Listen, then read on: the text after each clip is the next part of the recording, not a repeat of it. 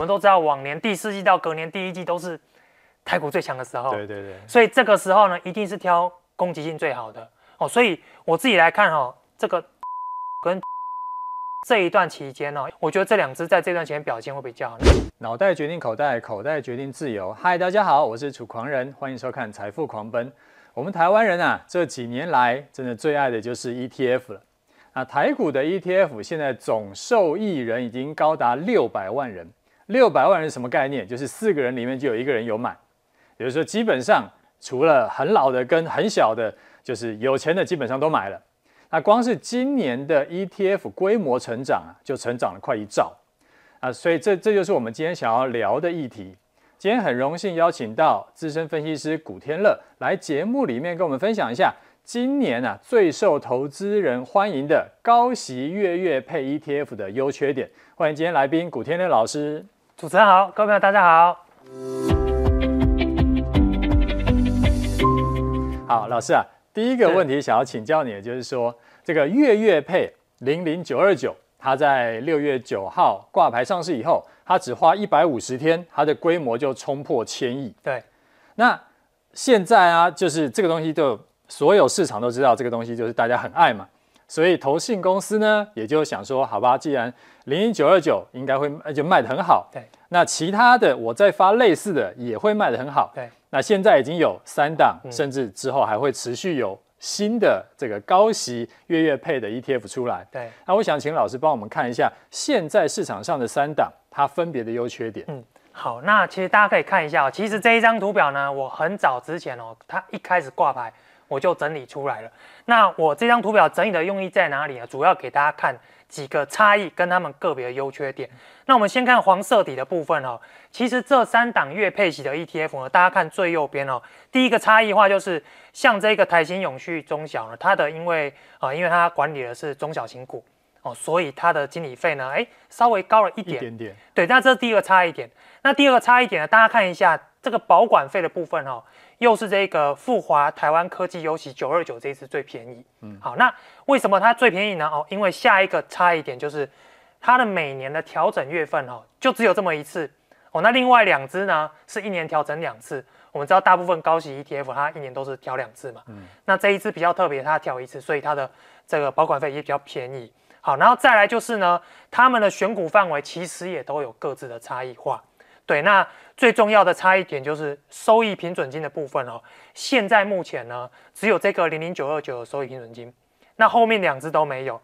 不过哦，大家不用担心，因为哦，这个最近金管会在研拟新的这个办法，嗯，所以这两只哦，我相信在明年配息之前呢，他们就会陆续来补上这个收益平准金的部分。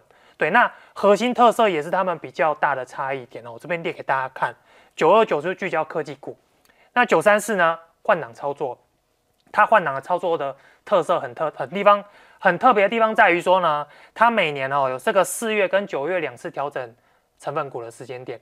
那四月这一次呢，它就聚焦在高股息的部分；九月这一次呢，就换成以成长为主哦。所以它的特色是在这个地方换挡操作。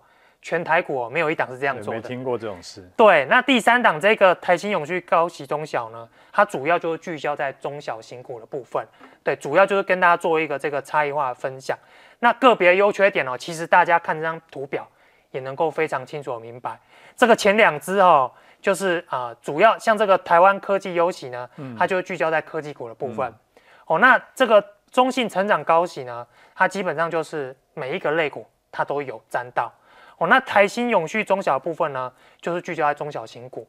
哦，那他们的优点很明显，那缺点的话呢，其实我们也可以挑得出来。哦，当然我们讲这个话哦，可能有一点得罪投信哦，不过多多包涵，我们今天尽量客观哦。客观。像这一个呃富华台湾科技优息的部分呢，它主要我认为啦哦，嗯、我认为它最大的一个让人有疑虑的地方就是说，哎，它现在是这个科技股，我们都知道科技股它的波动怎么样？比较大很，很大嘛，对吗？所以像这个科技股的话，它如果一年调整一次，可能会让大家觉得，哎，一年其实你不要说一年，一个月就能够发生很多变化了。嗯、对，那这个是比较大的一个问题点。那中信成长高息的部分呢，它这个换挡操作，我们说有一个月份它聚焦在这个每年四月份它聚焦在高配息，那九月份调整之后，它又换成了这个以成长为主。那你这样换来换去，会不会好的换成不好的？哦，我们理想都是不好的换成好的嘛。那会不会有好的换成不好的情况发生？有可能吗？对，那这是这个中信成长高息哦，需要大家去关注的地方。那台新永续高息中小呢？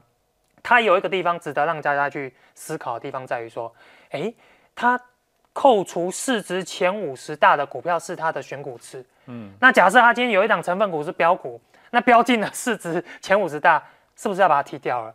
所以变成最强的反而被踢掉，会不会有这种情况发生？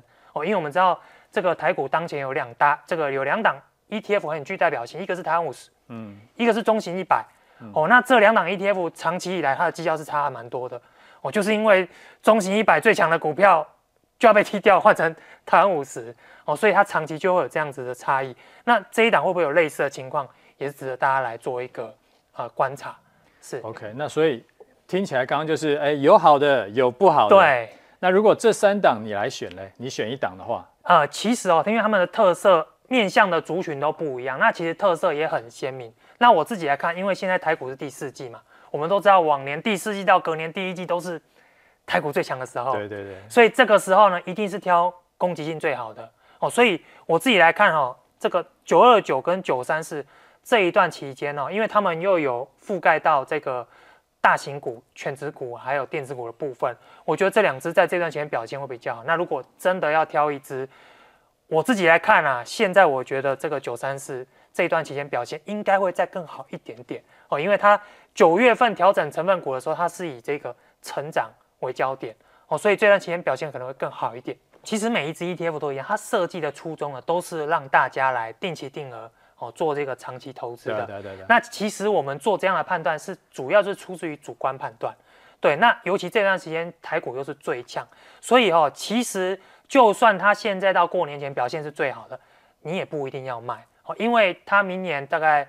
我记得大概是在三月份还是六月份就会做第一次的配息，嗯，对，那其实它设计的初衷就是要让大家长期持有，你就算呢，哎，账上有获利，其实也不一定要卖掉哦，因为它的特色就是这样子嘛。四月到九月，它就是做这个收集高股息，嗯，那九月到隔年的三月呢，就是想办法赚价差。哦。其实它的设计是让你长期持有，我们不一定要做一个卖出，就是左手右手我都要抓了，又要高成长，然后又要高股息的概念，它的特色。OK，好，那像现在是十二月嘛，是很多高配息的 ETF 到了十二月，嗯，它就是要换股了，对，它就是需要做一些调整，就好像像这边的一些股票，他们也需要，哎，这边一些 ETF 它也需要调整，是，那需要调整，今年、去年可能就有这种情况，嗯，因为 ETF 持续大家越买越多，对，然后 ETF 呢就越买越多股票，然后这些股票就一直被拱上去，对。反过来，对，如果表现不好的时候，ETF 开始卖股票，然后这些股票就一直跌，一直跌，一直跌。对，所以这个就是最可怕的地方。嗯、所以十二月又来又又要遇到这种 ETF 需要换股的时候，那我们投资人应该怎么样去应应这件事情？那、嗯、会不会说，哎呀，刚好我的股票是他准备要抛出来的，那我不是很可怕吗？没错，那其实哦，因为现在呢，这个我有做一张图表给大家看哈、哦。因为现在呢，大部分的这个高息 ETF 哦，它的规模其实都还没有到很大。那真正大的就是头两只哦，一只叫零零八七八，对，一只叫零零五六。那这两只规模都超过两千亿以上哦，所以哦，像那种一般如果说规模五六百亿，它在调整成分股，顶多就是换个两三成哦。那如果五六百亿的两三成，其实你大概也感觉不出来哦。但是如果是这种啊规模两千亿以上的，嗯、它换一次你就非常有感了。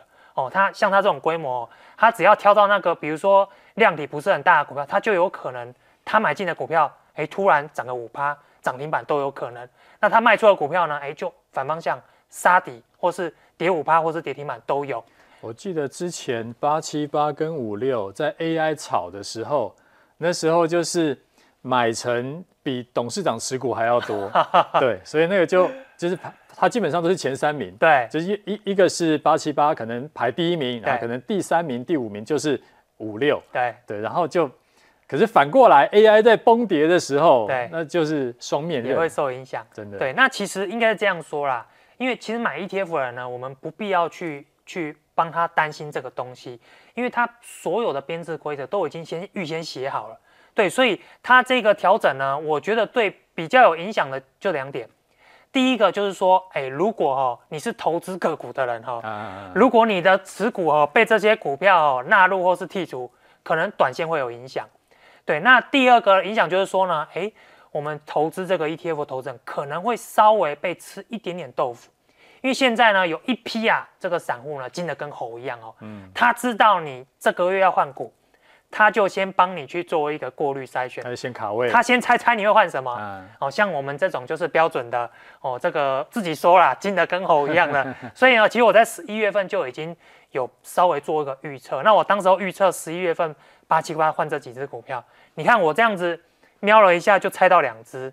哦，那其实跟我一样做的人非常多。他们很多都提前进场布局了哦，那所以 ETF 一定会有这种情况。不过我相信啊，哦，这个幅度呢，对于长期持有 ETF 投资人影响真的不大，大概就是零点一、零点二趴的一个一个幅度而已。嗯，哦，所以很多人都很在意说啊，你这个你这个这个散户投资人都在吃我 ETF 投资人的豆腐哦，其实不用这样想，因为它的幅度不大，反而是如果你是投资各国投资人呢。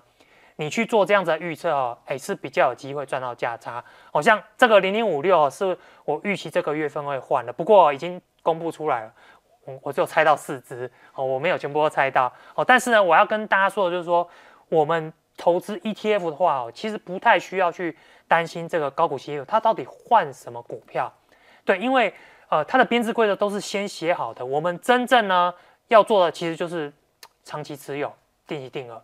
对，那如果你是投资个股人，你再去烦恼他要换什么股票，你再去猜这样子。所以影响比较大的是做个股的。对，我认为是做个股。那会不会说一开始大家都还搞不清楚这件事，嗯、所以说可能比较有甜头可以尝。对。那后来就变成我预判你的预判，哎，就是那个利润空间就越来越小。没错，我们主持人观察就是的确非常到位。事实上啊，我自己很久以前就在做这件事，在。零零五六在规模大概四五百亿的时候，我就在做这件事。哦，那那时候我就已经发现有非常多同号 在搞这件事情。哦，那其实到现在呢，为什么我们敢直接在节目上这样说？因为这套方法大概哦，你有在做股票的都知道。对，所以其实哦，你注意去看他纳入的股票或他剔除的股票，早在他做纳入剔除之前就已经陆续反映了。哦，这个是现在的事实。对，OK，所以。好，那刚刚讲完就是这个，如果说想要提前卡位的人，对，那现在那古天乐老师也跟大家讲说，哎，这个可能利润空间越来越薄了。没错。那接下来呢，我们还是我回到我们 ETF 这件事情，投资人一定不会想说啊，我领了高息，结果呢，我赔了价差，对，就高息可能补二十年也补不回我的价差。所以要怎么样才能够，就是我又赚配息，我又赚价差，两手赚呢？对，那其实哦，ETF 这个高息 ETF 它设计的初衷呢，就是让大家这个长期投入嘛，那让你稳定配息嘛。所以其实它是没有强调说，哎，这个你每年哦应该要涨多少，嗯，它只有强调说它每年会配多少高息给你。嗯、那为什么我们现在都很在意价差这件事？哦，因为它发行的越来越多。我们如果用一个数那个一个比较白话的口吻来说哦，你竞争对手越来越多，当然大家都是求你不只要高配息，你还是要最会涨的。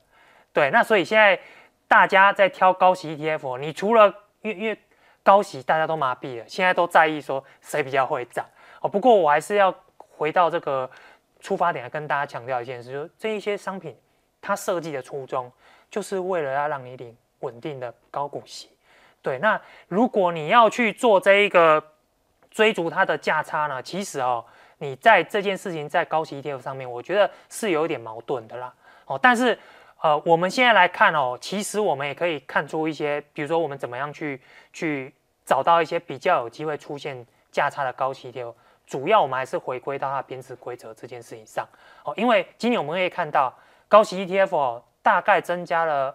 五档有哦，嗯，哦，跟去年相比，对，那这么多商品里面哦，你看这个大家都在做那个年度涨幅排行，哇，那个高息 ETF 都比那个那个零零五零还要会涨，就刚好蹭到 AI 那一波。对，但是我要跟大家聊，就是说呢，这些股票它也有机会是今年表现一条龙，那明年就变一条虫，也有机会是这样，因为很可能刚好它编制规则就符合今年的大环境嘛。嗯，那明年呢？不知道嘛，所以我们最终还是要回到它编制规则这一档 ETF，它的编制规则究竟有没有具备这个长期的趋势，这点很重要。再来就是我们应该要拉长时间来观察一档基金、一档 ETF 它的过去的表现。对，你不能只有好一年，然后坏三年，嗯，哦，那这样不行的。所以我个人在挑这些 ETF 上面，我一定会参考历年的表现。你起码要挂牌两年，越长越好，最好有一个多空循环，我们在判断上会比较客观一点。可是现在很多都很新呢，就什么上个月啊或上上个月才才挂牌，那怎么办？对，所以我还是要就是跟大家强调说，哦，我自己的话，别人我不知道，我自己的话，我一定是看历年表现，一个平均的表现。哦，就是你这一档 ETF，你起码要挂牌两年，有一个比较明显的多空，我们才能够做一些比较客观的判断。哦，像我在之前就是我也常在我的社群跟大家聊，我自己很喜欢就是八七八跟七一三。哦，那为什么？因为他们挂牌时间够久，长期表现够平稳。它不见得是最厉害的，但是呢，我们可以知道它每一年表现都蛮平稳的。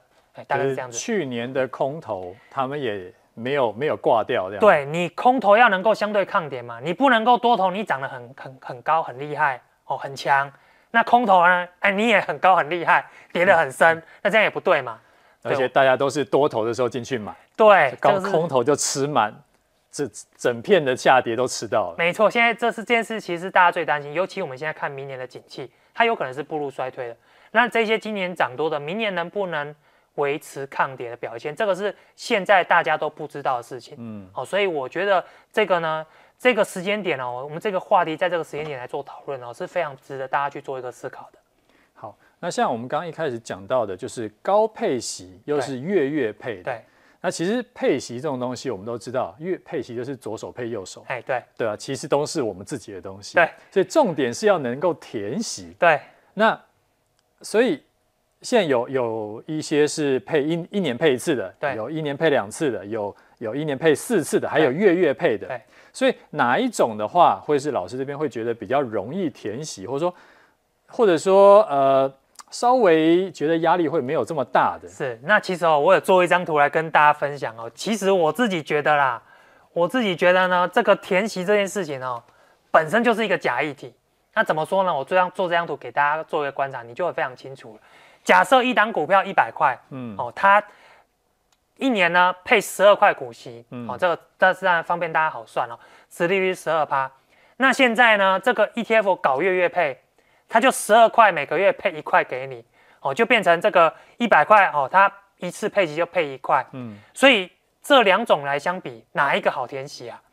一定是配的少的，对，一定是一定是每个月配一块好填息嘛，嗯、对，那你这个一年配十二块。你这个填息可能就要花个哦三个月、半年或是更长的时间，所以我自己在看这个填不填息这件事情，它是一个假议题。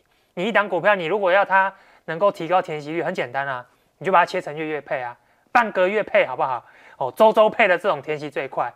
但问题是哦，一整年的表现，如果你都是一档填息的 ETF，一整年表现不涨反跌，那填息有什么好开心的呢？哦，所以我觉得这件事情。最终还是要回归到我们刚才那一题所说的，它这个编制规则到底有没有长期成长性，这个才是最重要的。如果它没有成长性，你光是每个月填息，你今天填填了一趴回去，那你隔天跌了两趴回去，跌了五趴回去，那没有意思啊。对，所以投资还是看长期啊。对。然后讲到刚刚讲，就是高配息或者说月月配，它的绩效不一定好，对，还真的。所以像那个今年啊，含息的投报率，对前十名的 ETF 呢，高息的只占三档。嗯，所以说感觉起来是不是我要高报酬，哎，反而是我不应该去选这个高配息的。对，这个老师这边有没有可以分享的？没错，那这一张图呢，呃，这个我也帮大家做了一张图哦。其实大家可以看一下，今年哦，这个年报酬率前十档，前十大 ETF，嗯，那我们可以看到。上面呢，只有三档是高息 ETF，嗯，我这边开个玩笑啦，其实我们这三档高息 ETF，你给它改成 AI 也没有问题，嗯，啊，为什么呢？因为这些高息 ETF 今年表现会这么好，就是因为他们有大量的 AI 成分股。对，那其实呢，我们现在看这一些高息 ETF，哦我们都觉得，哎，这个好像表现非常强，但是事实上哦，这些高息 ETF 呢，他们能够拿出这么劲爆的表现是非常少见的哦，因为刚刚好今年他们的成分股。本来都是那个稳健配息，没什么波动的，就沾到一 AI 题材，每个都往上飙。什么一些 PC 股啊、NB 股的。对，那像我们主持人刚刚讲的，你要价差是不是应该要去买这个呃科技股 ETF，而不是去买高息 ETF？这个答案是绝对是完全正确的。好，因为怎么说呢？我们刚才前面一开始也跟大家聊过，高息 ETF 它设计的初衷就是要来稳定的高配息。他从来不会强调说他要涨得比科技股 ETF 还要厉害哦。那如果你要它涨得高、涨得涨得快，你其实应该是像主持人所说的，你去朝这个科技类去找，甚至于有些个股涨得更多哦，个股可能又更会涨哦。那像什么比特币啊，你看，你如果是把那个比特币放进来，这些股票。都要排在、嗯、排在很后面去了。今年不是从一万五、一万七涨到现在已经四万五了。对，我看了一下是一百五十趴，所以你你怎么比？你那个一那个比特币 ETF 放进来，这些股票都要都要退了好几步，你知道吗？对，那其实就是说哦，我们还是回归到这些设计的时候，因为其实也合理。像高息 ETF，它配那么多股息给你，就代表它可能可以拿来做投资的，可以拿来做成长的。他的钱都先配给你了，嗯，你怎么又能奢望它涨得比科技股还要多呢？哦，大概就是这样子的逻辑。如果你要价差，你去找科技类股或是这类 ETF 去寻找。那高息 ETF 其实它回归初衷，就是为了要给你稳定的配息而设计的。然后我发现，你看这这边十档里面，竟然有一档、两档、三档、四档、五档，有一半是完全没有配息的。对对对，所以真的是看起来就是报酬率。跟这个高配息，它两个是很互斥的。对，没错，像这个哦，高配息跟高价差哦，这两种这两种元素是绝对不可能并存的啦。就今年算幸存者偏差了。对，那如果你找到这种商品，你留言告诉我哦，其实我也要来买一下。那我目前是找不到了，好不好？是。好，那最后一个也是这个最多人想要问的，就是。是最热门的商品，是，嗯，零零九二九，对，就我们还是一直在讲零零九二九，零零九二九就是今年的市场宠儿嘛。然后刚刚讲，很快的时间，它的规模就上千亿了。然后结果呢，这个因为它是月月配，所以网络上竟然有一个新手在问说，它可以就是因为它月月配很稳定嘛，所以说干脆我就去信贷，信贷个一百万呢，我来全部 all in 零零九二九。因为信贷的利率大概二点五趴，然后零零九二九的殖利率已经冲到七趴以上，所以我信贷个七年，然后慢慢还款，啊，这样子的话，我还可以中间赚到一些利差，这个老师怎么看？好，那其实这个问题哦，这个讲白了呢，他就是想要做这个杠杆投资的。那其实杠杆投资这件事哦，它就是。怎么讲呢？你成功的人哦，说什么都是对的啦。你像巴菲特，他去日本，他也不是借钱去买五大商社嘛，他也没有出任何半毛钱啊。哦，那他做的就是股神嘛，那他的投资就是赚钱的嘛。所以，那你如果说像古天乐说要去贷款买这个零零九二九，人家等下那金管会就来找我说你这是个骗子哦。所以哦，这个谁讲的很重要。那我自己来看这件事呢，你要去信贷一百万来买这个九二九哦，最终哦。我觉得有几个风险要需要先提醒。当然，如果你最后是赚的，这些风险都可以无视。但是你还没有做之前呢，我先跟你预告一下。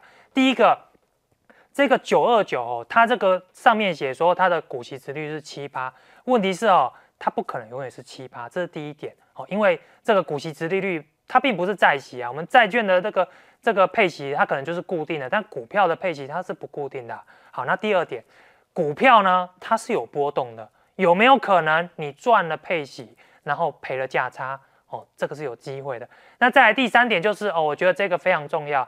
你如果去信贷一百万来买这个零零九二九，不要忘记呢，你在信贷的过程中哦，这个每一个每一个月你都要还款，所以这代表你每个月的本金都要减少哦。那在这样的情况下呢，你去买，你买一买，你这个月 all in 了，你下个月你就要开始卖股票了，你知道吗？哦，所以其实你在借钱去买这些股票的时候呢，哎，它的这个不确定因素其实蛮多的哦。